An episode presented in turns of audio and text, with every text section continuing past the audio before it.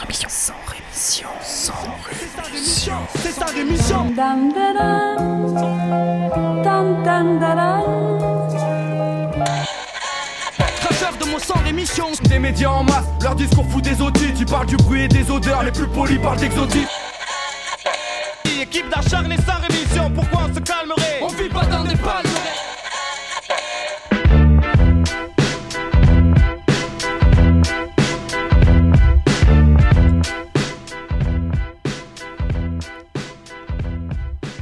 Bonjour à toutes et bonjour à tous, auditrices et auditeurs, bienvenue à vous dans ce nouveau numéro de Sans Rémission. Qu'est-ce donc que ceci? Eh bien, c'est une sorte de journal d'information, si on peut dire, avec quelques particularités que je vais vous laisser découvrir au fur et à mesure du déroulé de l'émission.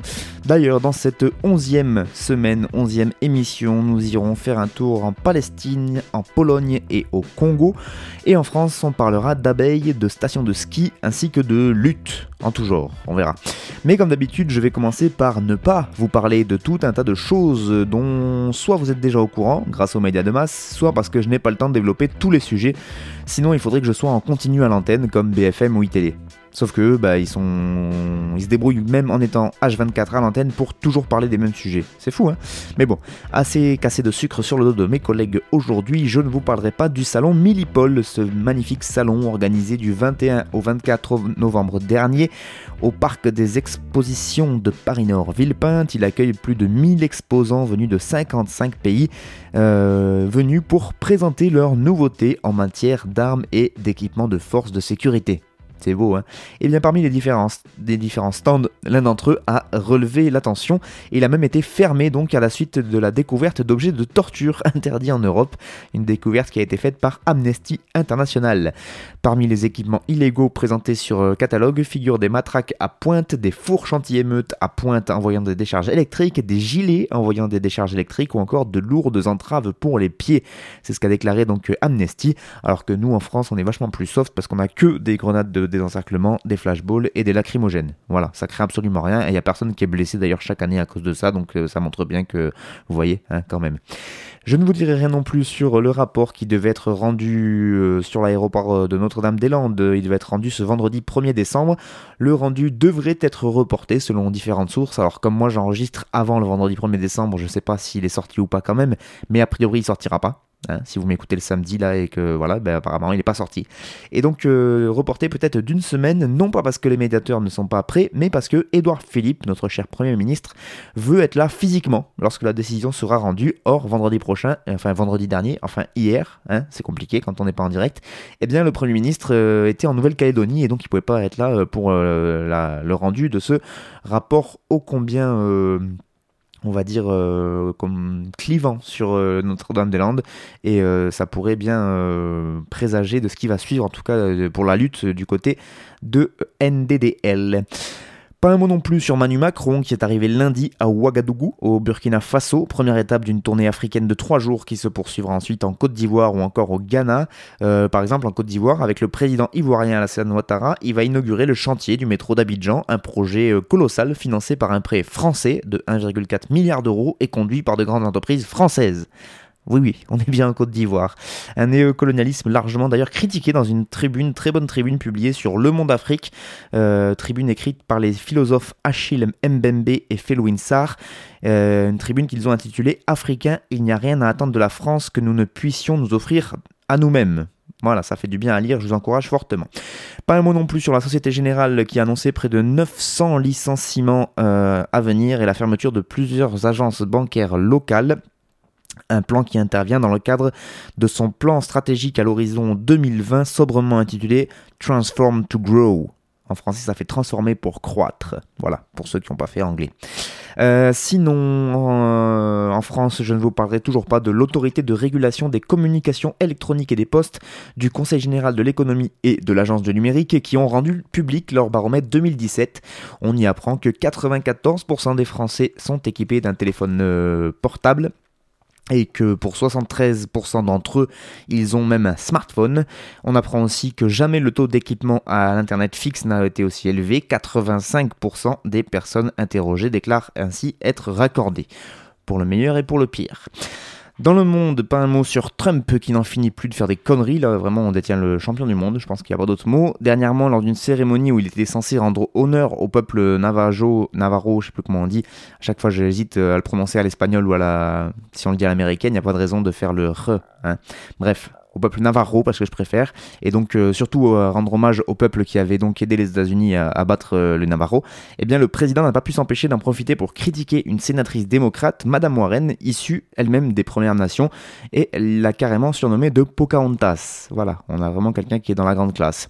Une avalanche de conneries qui explique peut-être pourquoi le résultat des élections locales du 7 novembre dernier montre un fort rejet du Parti républicain aux États-Unis. La plupart des journaux américains ont titré sur la revanche des démocrates et notamment leur victoire au poste de gouverneur de New Jersey et surtout en Virginie, qui était un État, traditionnellement, traditionnellement, républicain. Sauf que l'analyse dans le détail de multiples scrutins locaux euh, révèle en fait le, succès de nombreux militants de Bernie Sanders, censé être un peu plus à gauche que les démocrates. Au moins c'est un truc euh, qu'a réussi euh, Trump pendant son mandat, faire monter ce qu'on pourrait presque qualifier d'extrême gauche aux États-Unis. Incroyable.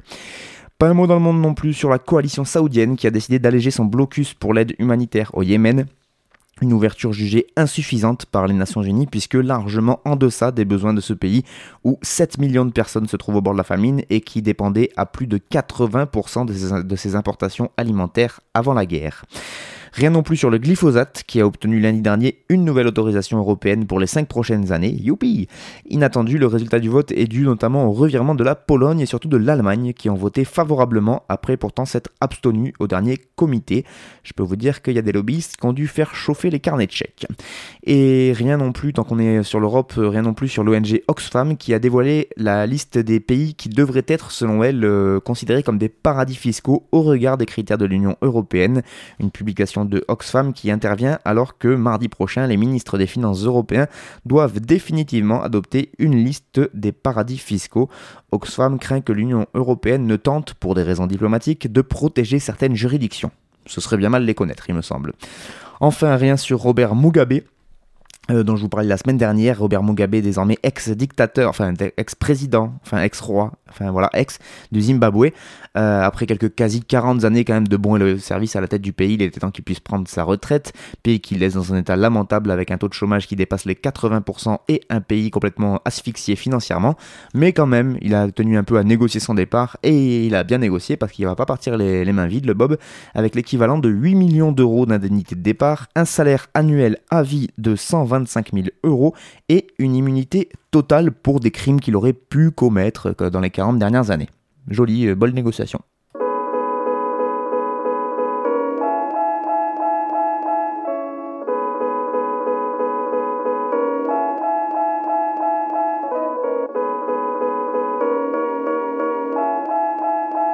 Ce soir,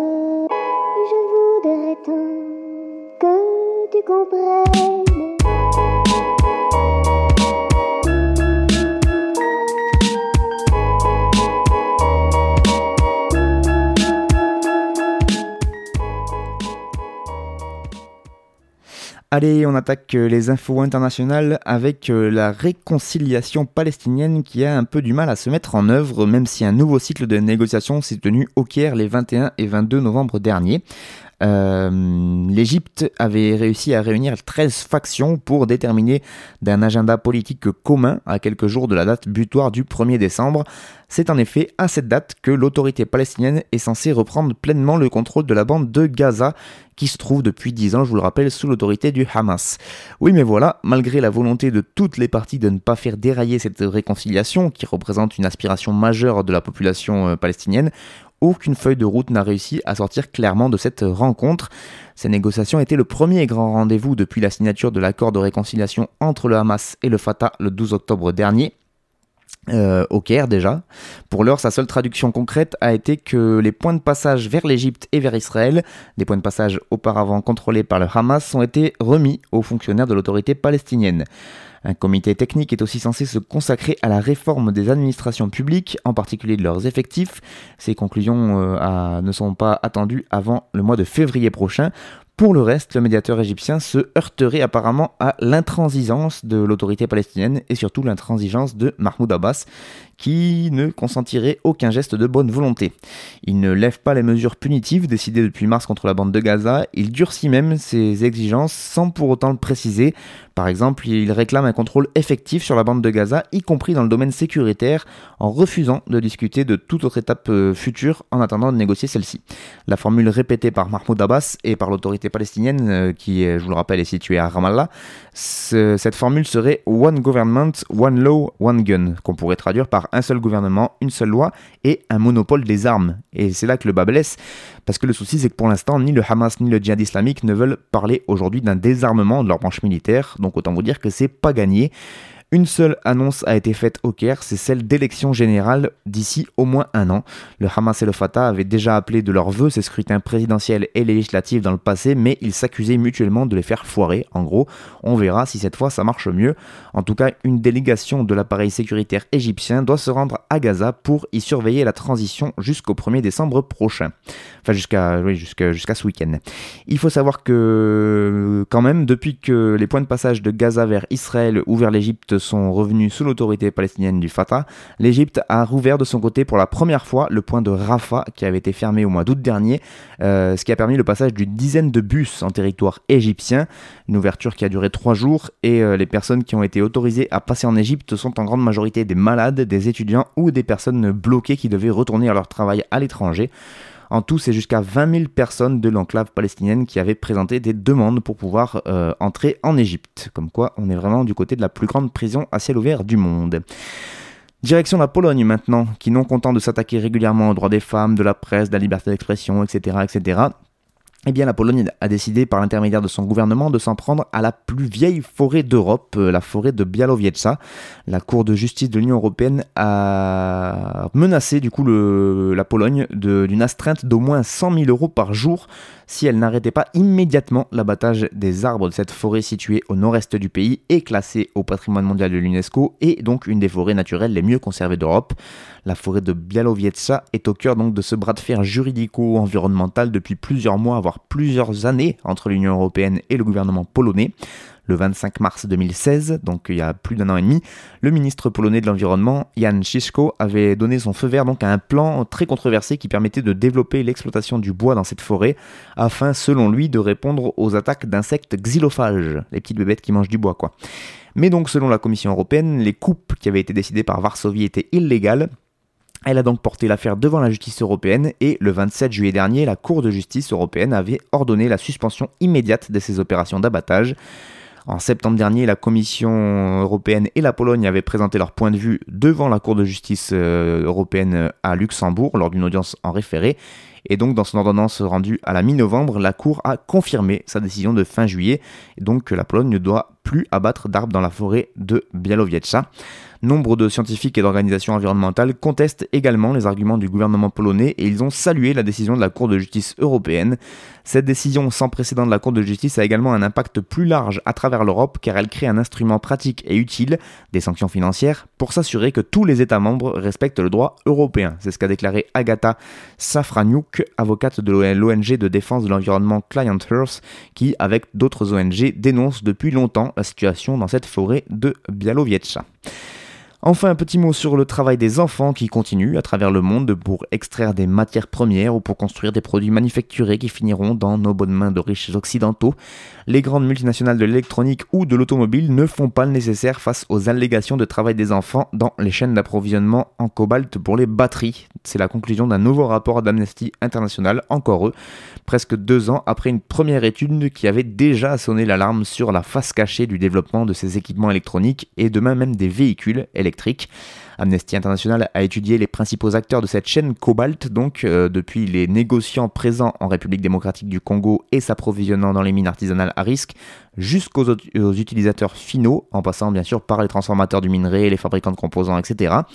Conclusion, aucune des entreprises citées dans le rapport n'a pris de mesures suffisantes pour se conformer aux normes internationales alors qu'elles sont toutes averties des risques en matière de droits humains et des atteintes à ces droits liées aux activités d'extraction du cobalt en RDC. Certaines firmes ont commencé à faire des efforts pour mieux connaître leur chaîne d'approvisionnement et tracer l'origine de leur cobalt. A priori, selon Amnesty, c'est le cas de Apple, HP ou encore Dell, qui ont notamment travaillé avec l'entreprise chinoise Huayu Cobalt, principal fournisseur et maillon crucial de toute la chaîne. Pour, ils ont donc travaillé avec eux pour mieux identifier la source et le parcours des minerais qu'elles utilisaient et euh, pour mettre en place des politiques de prévention des risques. Bon, elles se sont refusées à faire la transparence totale sur les risques qu'elles avaient éventuellement identifiés, donc ça prouve qu'elles sont quand même pas très fières de ce qu'elles font, mais elles ont fait un semblant de début de quelque chose. Pour les autres acteurs, pour le coup, c'est encore pire. Microsoft et Lenovo, pour le secteur électronique, sont pointés du doigt par Amnesty International. Quant au secteur de la voiture électrique, il est à la traîne par rapport aux autres secteurs. Renault est l'entreprise qui affiche la pire performance de l'échantillon euh, en termes de prise en compte et de prévention des risques de violation des droits fondamentaux sur sa chaîne d'approvisionnement en cobalt.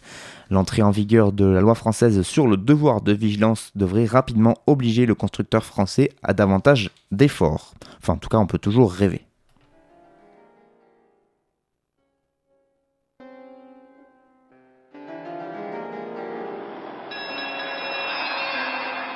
Tapis dans l'ombre, la Dame Blanche attend peut-être au détour du virage. On l'a signalée aux quatre coins de la France, mais elle est ici chez elle. Chez elle.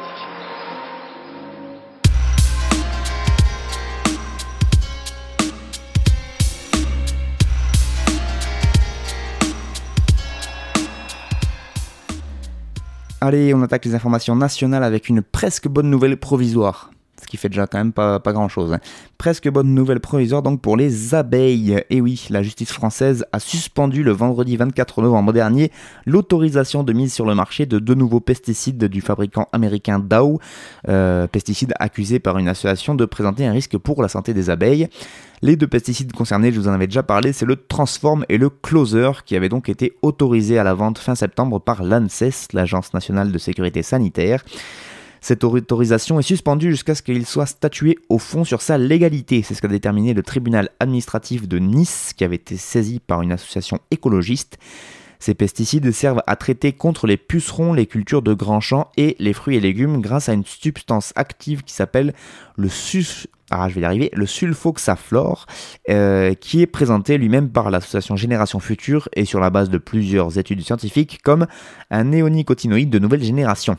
Et vous le savez, les pesticides de la famille des néonicotinoïdes sont redoutables pour les abeilles. Ils sont même en passe d'être interdits en France. Le sulfoxaflor, lui, est autorisé dans 41 pays, dont le Canada, les États-Unis ou encore l'Afrique du Sud. Dans son ordonnance, le juge appuie sa décision sur le principe de précaution consacré en droit français et européen et qui s'applique lorsque les incertitudes subsistent sur l'existence de la portée des risques. Peut-être que pour les glyphosates, ils auraient pu faire ça, non? Bref, il souligne aussi le juge que l'ANSES admet le caractère toxique du sulfoxaflor pour les abeilles dont la population est déjà fragilisée et il estime qu'il n'y a pas de garantie certaine que les deux pesticides seront épandus exclusivement par des professionnels formés et à la bonne dose. Eh ben oui, hein, c'est sûr que c'est pas gagné.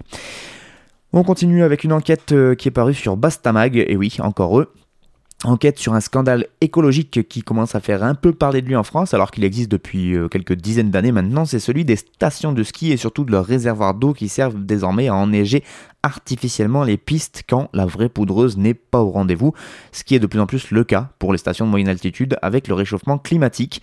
Et pour cela, il y a des chiffres parlants. Dans les Alpes, le réchauffement des températures a été estimé entre 1,6 et 2,2 degrés depuis 1950. Il s'est accéléré depuis la fin des années 80. Il entraîne la fonte des glaciers, mais aussi la diminution de l'enneigement au sol.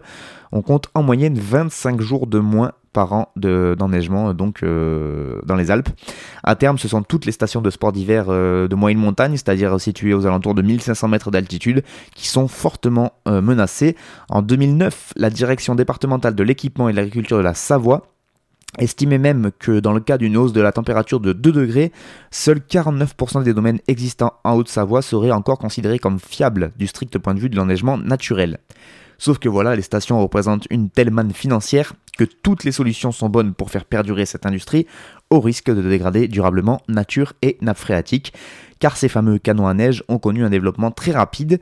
Les premiers canons sont arrivés euh, après des hivers de très faible enneigement en 88, en 89 et en 92. Aujourd'hui, près de 7000 hectares sur les 20 000 hectares de pistes dans les Alpes en sont équipés, selon Pierre Spandre, qui est ingénieur de recherche à l'IRSTEA, euh, ainsi qu'au Centre d'études de la neige de Grenoble. Donc plus d'un tiers du domaine skiable alpin dépend de la neige artificielle. En 2014, sur 55 stations interrogées dans les Alpes, une seule n'était pas équipée. En plus, ces machines ont trouvé des alliés en politique, avec notamment Laurent Vauquier, président de la région Aura, Auvergne-Rhône-Alpes, Auvergne-Rhône-Alpes, c'est comme ça qu'on dit maintenant. Donc président de cette région qui a annoncé une aide de 50 millions d'euros pour la neige artificielle sur les six prochaines années. C'est une dépense euh, d'argent public colossale que l'on pourrait utiliser au contraire pour diversifier l'offre de notre station. Le ski ne fait pas tout en montagne, c'est ce que déclare François Nougier, conseiller municipal de Lens-en-Vercors. Dans la station de son village, le projet visant à enneiger 20 hectares sur les 48 qui comptent la station sera opérationnel dès cet hiver. 20 hectares alors qu'à l'heure actuelle, jusqu'à maintenant, ils en avaient que 6, donc ils vont euh, quasiment quadrupler euh, le nombre d'hectares enneigés. Coût de l'opération 2,7 millions d'euros, pris en charge à 25% par la région, 25% par le département de l'Isère, le reste étant financé par la commune et par l'emprunt, et donc une commune de plus qui s'endette. Si les canons à neige se caractérisent donc par ce coût financier conséquent, ils impliquent également des prélèvements importants sur la ressource en eau. Le chiffre aujourd'hui est connu et admis par tous les interlocuteurs. Un hectare de piste en neige artificielle consomme 4000 m3 d'eau par an, l'équivalent d'une piscine olympique, produit par 3 canons à neige, soit à peu près 28 millions de mètres cubes d'eau consommés chaque année par ces canons. C'est ce que consomme en eau potable un demi-million de Français. Et le pire, c'est que cette eau ne se retrouve pas forcément mécaniquement, enfin, ne se retrouve même pas mécaniquement du tout une fois la neige fondue dans le cycle naturel de l'eau on estime à 30% le taux de perdition d'eau par sublimation, c'est-à-dire lors de son passage à l'état gazeux, dès lors qu'on la transforme en neige artificielle. Surtout, ce volume ne cesse d'augmenter, la croissance observée est assez régulière à raison d'un million de mètres cubes supplémentaires chaque année. Et encore, ce sont des chiffres établis avant le plan Vauquier, c'est ce que déclare Thomas Guiblin, qui euh, lui bosse à la Fédération Rhône-Alpes de protection de la nature en Isère. Le volume global de l'eau dans les Alpes, qui est qualifié de château d'eau de l'Europe, semble encore loin d'être menacé. Les bassins hydroélectriques, par exemple, mobilisent des volumes d'eau beaucoup plus euh, considérables et ont un impact beaucoup plus sensible sur les débits des cours d'eau en bassin versant, selon Jacques euh, Pulou, responsable du pôle eau, toujours à cette fédération Rhône-Alpes de protection de la nature. Le problème, dit-il, c'est la répartition de l'eau. À certains endroits, les canons à neige peuvent bien créer de vrais conflits d'usage. Et encore, donc, on en est qu'au début. Euh, vous pouvez retrouver l'article dans son intégralité sur l'excellent site bastamag.net. Je vous encourage fortement à aller y faire un tour. On finit avec cette déclaration commune de territoire en lutte euh, publiée euh, tout récemment. Là, alors je vais vous lire euh, quelques extraits de cette déclaration commune, de ce communiqué donc qui revendique l'urgence d'agir dans les territoires comme dans la rue. Donc à partir de maintenant, je ne fais que citer. Habitants de zones menacées ou à défendre, nous nous sommes réunis à plusieurs reprises pour décréter ensemble un mois d'urgence des luttes de territoire. En effet, le mois de décembre qui approche risque fort de recouvrir un sens particulier pour nous. Il verra en effet se clore la médiation, à l'issue de laquelle le gouvernement devrait statuer sur le sort de Notre-Dame-des-Landes. Qui sait alors si nous ne devrons pas retourner chercher les bâtons que nous avions plantés symboliquement près de la ferme de Bellevue en octobre 2016 pour de nouveau défendre la ZAD? Mais qui sait si, en cas d'abandon, Notre-Dame-des-Landes ne servira pas à faire mieux accepter d'autres expulsions violentes du côté du Bois-le-Juc, à Bure ou de la forêt occupée de Roibon? C'est donc depuis ce double contexte que nous parlons et que nous prétendons mettre le doigt sur ce qui, au-delà de la singularité de nos luttes, nous tient ensemble et nous anime.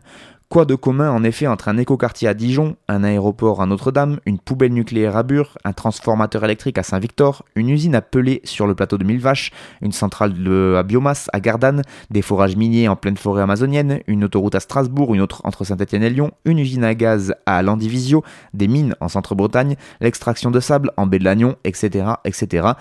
Qu'y a-t-il en commun? Sans doute beaucoup plus qu'il n'y paraît en réalité. En bloquant des logiques d'aménagement capitaliste du territoire, nous partageons au moins un certain, amour, un certain amour des bocages, des montagnes, des plateaux, des plages, de la mer et des forêts. Nous partageons aussi une volonté de réappropriation de savoir-faire divers et à travers eux une intuition de ce que serait une vie plus indépendante des logiques de contrôle et de profit.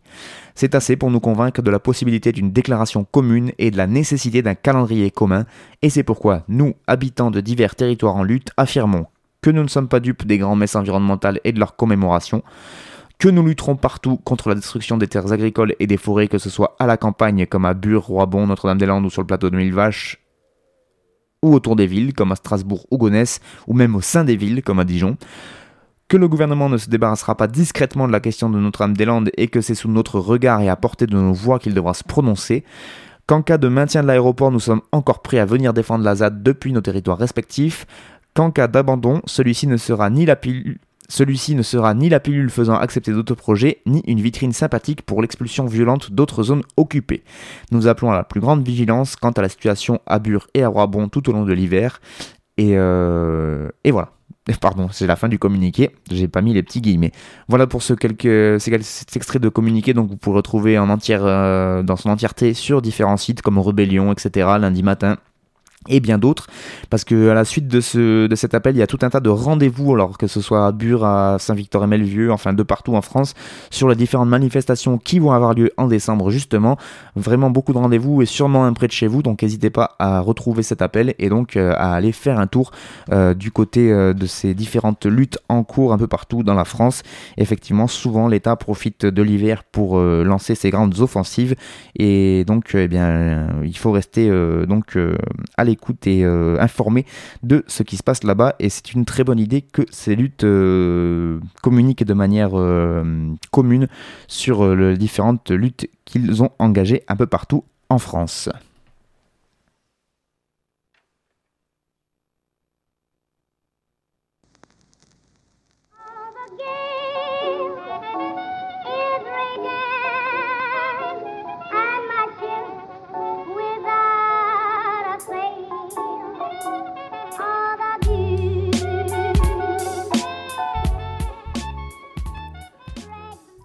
C'est la fin de son émission pour cette semaine. Merci beaucoup à vous de l'avoir suivi. Pour la coupure musicale, désormais je le dirai à la fin de l'émission. J'ai oublié de le dire pour les précédentes, mais euh, peut-être que certains ont reconnu. Je vais essayer de me faire que des petites instrus de, rap, de beatmaker, de rappeur, etc.